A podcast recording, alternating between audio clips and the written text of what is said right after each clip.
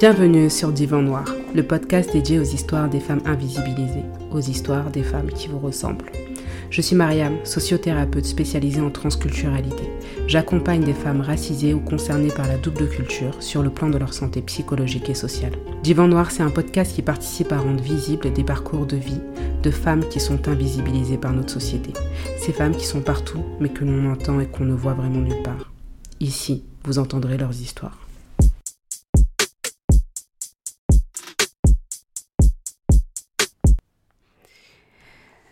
Bonjour à vous, bienvenue dans ce nouveau masala. alors aujourd'hui, je vais mettre les pieds dans le plat, comme on dit, avec cet épisode. Je vais parler sans concept, sans science. Ouais, je vais le faire. ne venez pas m'attacher ou attacher moi, mais faut qu'on parle. Je dis ça, euh, bon, j'aime bien la bagarre, mais là, en vrai, non, faut vraiment qu'on parle parce que euh, aujourd'hui, euh, on va parler de religion, on va parler de tradition, mais légèrement différemment par rapport à d'habitude, parce que vous savez à quel point je trouve, ou en tout cas, j'estime que l'appartenance communautaire, les différentes communautés auxquelles on appartient, on peut souvent en puiser du positif. Mais là, je m'interroge euh, sur ces questions et je souhaite qu'on en parle parce que euh, sur les réseaux sociaux et je vois des choses, des fois je me dis, oh, c'est chaud. Et puis il y a aussi ces histoires, hein. celles qui quand on les entend, on entend le bruit des chaînes, celles euh, de la famille, du groupe ethnique, du groupe religieux, celles de la société. Moi, c'est ce que j'ai entendu en écoutant l'histoire d'Aïs et tout. Alors aujourd'hui, j'aimerais qu'on parle de comment dans la recherche d'émancipation et de liberté. Comment nous pouvons nous enfermer dans nos propres groupes d'appartenance. Oui, comme je l'ai dit euh, précédemment, euh, souvent on en parle. Euh, alors, je dis j'en parle de manière positive, mais en même temps, je dénonce très souvent les tabous, ceux qui ne nous permettent pas de grandir dans ces appartenances culturelles, qu'elles soient traditionnelles, religieuses, sociétales, et qu'elle soit euh, du sud ou du nord, peu importe. Hein. Mais voilà, j'aime à dire qu'il y a du positif dans toutes ces appartenances et que chaque individu, de manière très subjective, doit pouvoir en tirer le positif et choisir de prendre ce qu'il a envie de prendre et, laisser ce qu'il n'a pas envie de prendre en fait. Et ça, directement, ça pour moi, ça pose la question du libre arbitre. Et en même temps, donc euh, voilà, le fait de euh, choisir, de réfléchir par soi-même, etc. Et en même temps, j'ai l'impression que cette question du libre arbitre, dans beaucoup de communautés, elle est hyper compliquée. Lorsque tu te mets à réfléchir, à dire des choses, à penser, à interroger, on te demande euh, quels sont tes diplômes et qui es-tu pour dire cela? Limite, des fois, tu te fais embrouiller quand tu, tu poses un constat, quand tu poses une question. Ouais, là je parle de la religion, hein, parce que très souvent là, la police euh, de la pensée, elle se trouve là. Euh, et là, je, on va parler de religion musulmane aujourd'hui, hein, mais euh, je sais très clairement qu'il s'agit exactement des mêmes manières de faire dans la religion chrétienne et dans beaucoup d'autres religions. Je pense même que c'est le propre de la religion. Alors, l'absence de libre arbitre, pour moi, elle est euh, très tôt. C'est euh, pour moi comment grandir déjà sans s'interroger sur ce qu'on fait. Comment nos vies sont rythmées euh, par des actes totalement dénués de sens. Moi, je suis musulmane. Mes parents, je les adore. Et franchement, je les remercie pour m'avoir permis d'avoir accès euh, au-delà euh, voilà, euh, de l'école, etc., à un savoir, à des cours au niveau de l'islam quand j'étais très petite. Alors, c'était des cours d'arabe où j'apprenais des sourates. Et ça, c'était très tôt. Nous, on a appris la prière, on devait prier très tôt. 6-7 ans, quoi. donc moi, j'ai commencé à apprendre l'arabe et j'ai commencé à apprendre les sourates en CP. Et j'ai prié très vite. Parce que je savais qu'il le fallait. Mais en vrai, je comprenais absolument rien à ce que je disais et à ce que je faisais jusqu'à ce que euh, moi-même, euh, adolescente, ça a été quand même relativement rapide, euh, jusqu'à ce que moi-même j'aille m'interroger et que j'aille rechercher des infos. que j'aille voilà, traduire, essayer de comprendre que je m'instruise. Et ça, des fois, c'était problématique. Avec, voilà, je le dis, c'était problématique avec certains de mes profs de cours arabe. On apprenait une sourate, et donc quand on apprenait, on la récitait. Et euh, quand je disais, bah, moi j'ai besoin de comprendre, souvent il me dit, bah non, d'abord tu apprends par cœur. Bah non, en fait, pour moi c'est mieux d'apprendre, euh, de, comprendre ce que ça veut dire avant de l'apprendre par cœur. Ça sera plus facile pour moi de l'assimiler. En tout cas, moi, c'est, comme ça que je fonctionnais. Je sais qu'à l'époque déjà, euh, je, je les embêtais grave. Alors, je pense que, euh, alors ça c'était à déjà euh, presque 15 euh, ans, hein. donc je pense qu'il y a eu de l'évolution par rapport à ça, et notamment parce qu'il y a une partie de la communauté qui s'est formée, de la communauté issue de l'immigration, et qui du coup la double culture, s'est formée un peu autrement à tout ce qui est relatif à la religion, mais à l'époque les profs, en tout cas je me souviens que c'était très dans le par cœur et sans forcément dans la compréhension et dans le sens. Alors vous imaginez, hein, moi j'ai fait ce travail-là euh, assez jeune, on va dire 15-16 euh, ans, euh, sans non plus aller dans un approfondissement. Hein, d'ailleurs, je pense m'y remettre. mais il y a certaines personnes qui ne se sont jamais posé ces questions, qui récitent leur sourate tous les jours sans comprendre le sens. alors c'est déjà bien, je suis pas en train de critiquer ces personnes. Et, et, je pense vraiment qu'il ne s'agit pas d'une simple traduction, c'est pas juste savoir ce qui se dit, mais c'est comprendre. Parce que euh, le sens, je pense qu'il est extrêmement important. Vous imaginez euh, quand même faire cinq prières par jour, réciter des choses, réciter euh, des paroles qui sont sacrées, dont on ne connaît absolument pas le contenu, dont on ne comprend absolument rien. On récite à tue-tête. Et en fait, on fait tout ça et on ne comprend pas pourquoi la relation qu'on a avec le divin, elle n'est pas à l'image de ce qu'on souhaiterait on ne comprend pas pourquoi on n'arrive pas à se concentrer euh, dans, nos prières. Euh, voilà, on est dans la compréhension. Bah, on est dans la compréhension parce qu'à la base, on n'a pas essayé de comprendre. Enfin bref. Donc pour moi, la, question, c'est comment nous vivons euh, tous, comment, comment on arrive à se construire nous-mêmes nos prisons mentales avec des interdits et des devoirs totalement dénués de sens. Il y a un verset que, auquel j'ai beaucoup pensé quand je préparais ce podcast, c'est euh, Nul contrainte en religion. Donc, euh, verset 256 de la deuxième sourate al-Baqarah dans le Coran. Ce verset, au moment des conquêtes, il prêtait beaucoup à débat. Vous pouvez lire des centaines de tafsirs à ce sujet, donc euh, des centaines d'explications de ce verset. Euh, certains vont donner une, autre, traduction, une autre traduction que celle-ci, nous le contrainte en religion. Euh, certains vont dire qu'il s'agirait de foi ontologique, etc. Et en même temps, il est clair qu'une religion est faite d'interdits, de droits, de devoirs. Le problème, c'est euh, la vision binaire des choses. Et là, on parle de religion, mais on pourrait très bien remplacer euh, le mot religion par tradition. Par rapport euh, à mon propos hein, particulièrement, la vision binaire, c'est le bien ou le mal, le halal ou le haram, et basta. Comme si la religion n'était faite que de ça. Alors oui, il y a de ça, mais ce n'est pas que ça. Et d'ailleurs, vivre sa religion, vivre une tradition euh, de manière euh, totalement euh, dénuée de sens, c'est-à-dire, pour moi, c'est comme si on la vivait sans la vie. Hmm, philosophique le truc ou pas? Enfin, je sais pas. Excusez-moi. Mais c'est comme si, voilà, on la vivait sans que, sans qu'il y ait réellement quelque chose de l'ordre de la vie dedans. Le truc, il est mort en fait. Tu le vis, mais en fait, il n'y a, a, rien qui se passe. Il n'y a pas de sens. Et finalement, euh, lorsqu'on parle de religion, je trouve que ce qui est intéressant quand même, euh, là aujourd'hui, à se dire, puisque c'est important, c'est que euh, c'est un idéal.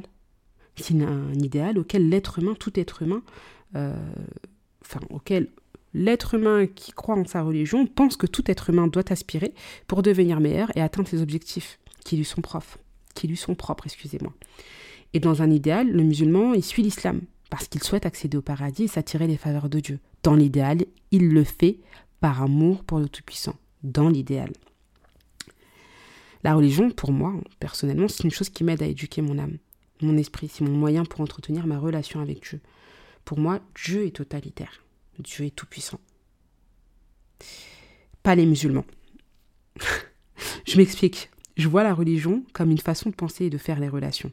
Le monde, euh, c'est un modèle pour moi. L'islam, ce n'est pas les musulmans. Et les musulmans ne sont pas l'islam.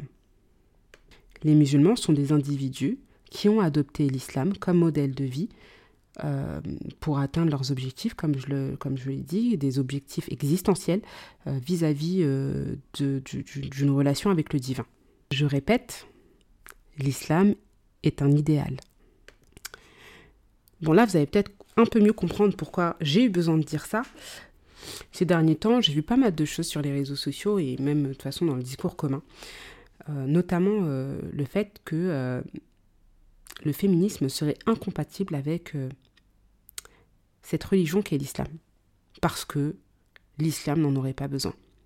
Donc du coup, d'un côté, on a euh, voilà tous les anti-musulmans, il hein, faut le dire, hein, parce que islamophobie, euh, anti-musulman directement, je trouve que c'est plus parlant.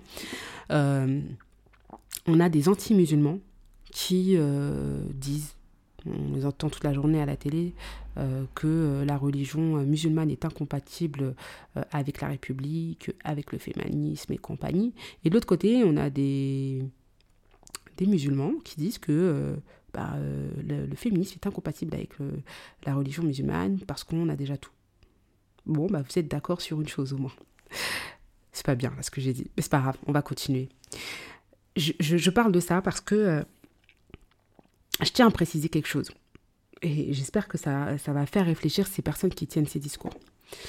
L'islam a été révélé à une période précise, dans une société dans laquelle on enterrait des bébés vivants parce qu'elles étaient des filles, parce qu'ils, ces bébés, étaient des filles.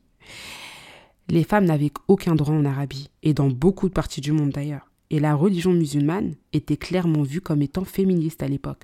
Ouais, vous m'avez bien entendu. Les quoi se posaient beaucoup de questions. Et ils avaient euh, vraiment beaucoup d'amertume et de haine, euh, en tout cas pour beaucoup d'entre eux, envers euh, la religion musulmane, parce qu'ils se demandaient, mais c'est qui ces gens qui souhaitent attribuer des droits aux femmes? Donc quand je vois ça, c'est vrai que ça me questionne beaucoup. Et quand j'entends dire que le féminisme est incompatible avec la religion musulmane, et que j'entends cela de, femmes musulmanes, je me dis, mais bah, levez-vous et allez dire ça aux femmes que j'accompagne, qui étaient en couple avec des musulmans, pro-max, je tiens à le dire, parfois même euh, des personnes qui enseignent l'islam et qui ont fait vivre euh, à leurs compagnes les pires sévices. Hein. Violence sexuelle, violence physique, euh, maltraitance, violence socio-économique. Euh, parce que euh, voilà, ce qu'il ce faut se dire, c'est que dans les, faits, dans les faits, l'islam a permis énormément d'avancer euh, pour les femmes. Mais il n'a pas éradiqué toutes les injustices qui sont faites aux femmes. Et là, il ne s'agit pas de dire l'islam n'est pas assez bien pour ou tel idée. En fait, ce qu'il faut se dire, c'est qu'un idéal ne permet pas d'éradiquer un problème. Il permet des avancées, il permet des améliorations mais un idéal à lui seul ne permet pas d'éradiquer euh, des injustices. Parce que l'idéal, ça reste un idéal. Ce ne sont pas les personnes. Faut faire le petit, euh, le petit pas de côté. L'islam n'est pas les musulmans. Les musulmans ne sont pas l'islam. Et ça, ça doit fonctionner pour tout. Donc s'il doit y avoir un défi vis à -vis des musulmans, un défi qui concerne les femmes, si ce n'est pas à travers le féminisme, qui veut dire très clairement une idéologie qui consiste à combattre les injustices, les, violentes faites, les violences faites euh, à l'égard des femmes, quelles qu'elles soient, quoi qu'elles souhaitent pour elles-mêmes et où qu'elles soient, je vois pas ce que ça peut être. Et ces droits, qu'ils soient musulmans, occidentaux, euh, français, euh, animaliers, tout ce que vous voulez, en fait, ça, c'est pas notre problème. Toute femme doit pouvoir avoir le droit d'être et de choisir. Le reste, c'est pas notre problème, c'est l'affaire du Tout-Puissant. D'ailleurs, euh, même celles qui ont eu ces discours, je vous invite euh, à déposer vos permis de conduire, à ne plus aller voter, à rendre vos comptes bancaires, parce que très clairement, en France, ce sont des groupes féministes qui ont permis d'accéder à ces droits. je taquine un peu, mais il faut rendre euh, à César ce qui doit revenir à César. Il y a quand même pas mal d'avancées pour les femmes qui ont été faites uniquement grâce à des groupes féministes. Vous pouvez tout à fait penser que certaines branches féministes sont incompatibles avec l'islam. Mais par contre, il faut savoir raison garder. Dire que le féminisme, dans son intégralité, qui est tellement euh, euh, complexe et qui est tellement riche en termes d'approche, est, incompatible avec, est incompatible avec l'islam, voilà quoi, sachons raison garder. Sachons raison garder, vraiment. En vrai, j'aimerais bien que ce, qui se dit là, quand on dit euh, l'islam n'a pas besoin de féminisme, euh, ta, ta, ta. j'aimerais bien euh, que tout ça soit vrai. J'aimerais bien même que le monde n'ait pas besoin de féminisme. Mais ce serait faux. J'aimerais que le monde n'ait pas besoin d'écologie, j'aimerais que le monde n'ait pas besoin de lutte contre la pauvreté, j'aimerais que le monde n'ait pas besoin de lutte contre le racisme.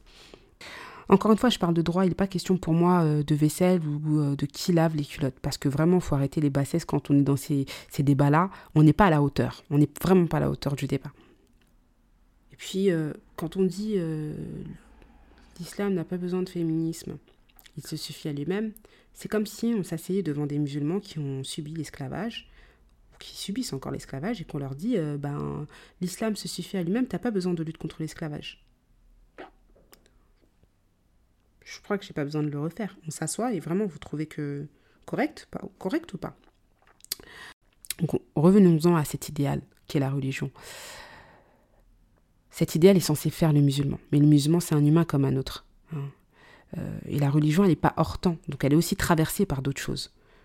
Lorsqu'on parle euh, de religion, de tradition euh, et de l'homme, pour moi il faut opposer l'infaillible, parfois, en termes d'idées au faillible. Il y a aussi la question euh, de l'interprétation et de notre subjectivité. On peut avoir la même religion et avoir une pratique totalement différente, avoir un rapport à notre religion qui est complètement différent, avoir une foi totalement différente. Voilà, je trouve qu'on fait bien trop souvent l'amalgame entre la religion, la foi et les individus qui pratiquent cette religion et qui ont cette foi. Puis euh, cette vision de la religion, euh, et euh, voilà, tout ce live, ce que j'ai fait autour de ça, j'aurais très bien pu euh, parler à la place des traditions. Euh, la question des mariages forcés que j'ai pu aborder dans un autre masala où je vous parlais des jeunes filles d'une certaine génération dans une ville qui avait pratiquement toutes été mariées de force. Parfois, il y avait eu de la violence physique. Parfois, il n'y avait même pas eu besoin parce qu'elles ont été contraintes par des fonctionnements culturels et un discours ethnique. Hmm. Prison mentale sans coup. Et pour finir, par rapport au viol conjugal, alors on revient quand même un peu là-dessus. Lorsqu'il n'y a pas de violence physique pour contraindre la personne et qu'on utilise euh, des hadiths à la pioche pour obliger sa conjointe à avoir un rapport, qu'est-ce que c'est selon vous si ce n'est pas de la manipulation mentale en utilisant la religion? Comment on fait pour en arriver là? Hmm? C'est simple. On dissocie le sens des actes. On dissocie le sens du devoir et des droits. C'est simple. On a juste le droit ou pas le droit, sans que cela puisse avoir euh, du sens et on reproduit ça dans tous les domaines de notre vie. Dit comme ça, ça n'a pas l'air d'être très grave. Hein. Mais écoutez les histoires de ces femmes. Essayez euh, d'analyser, de percevoir à quel moment elles se sont retrouvées dans une prison mentale. À quel moment elles se sont résignées à souffrir et à accepter l'inimaginable. Alors, si on s'autorisait, et surtout si on éduquait nos enfants à réfléchir et à choisir, pour qu'adultes, ils puissent apprendre à choisir en toute liberté, mais surtout en connaissance de cause. Donnons-nous le réel droit de choisir. Choisir, c'est exister. Et ce choix, il faut se le donner dès le début. Petite pensée euh, à l'épisode d'avant, par rapport aux relations amoureuses. C'était tout pour aujourd'hui. Vous écoutiez Divan Noir, le podcast des femmes invisibilisées et des femmes qui vous ressemblent. Merci de nous avoir écoutés et entendus. Si vous avez apprécié cet épisode, merci de nous mettre 5 étoiles. C'est le meilleur moyen de participer à nous rendre visibles. Vous pouvez me suivre sur mes différents réseaux sociaux et vous pouvez aussi m'écrire via mon adresse email si vous aussi vous souhaitez partager votre histoire. Toutes les informations figurent dans le descriptif de cet épisode. À bientôt pour de nouvelles aventures. Mariam, votre sociothérapeute.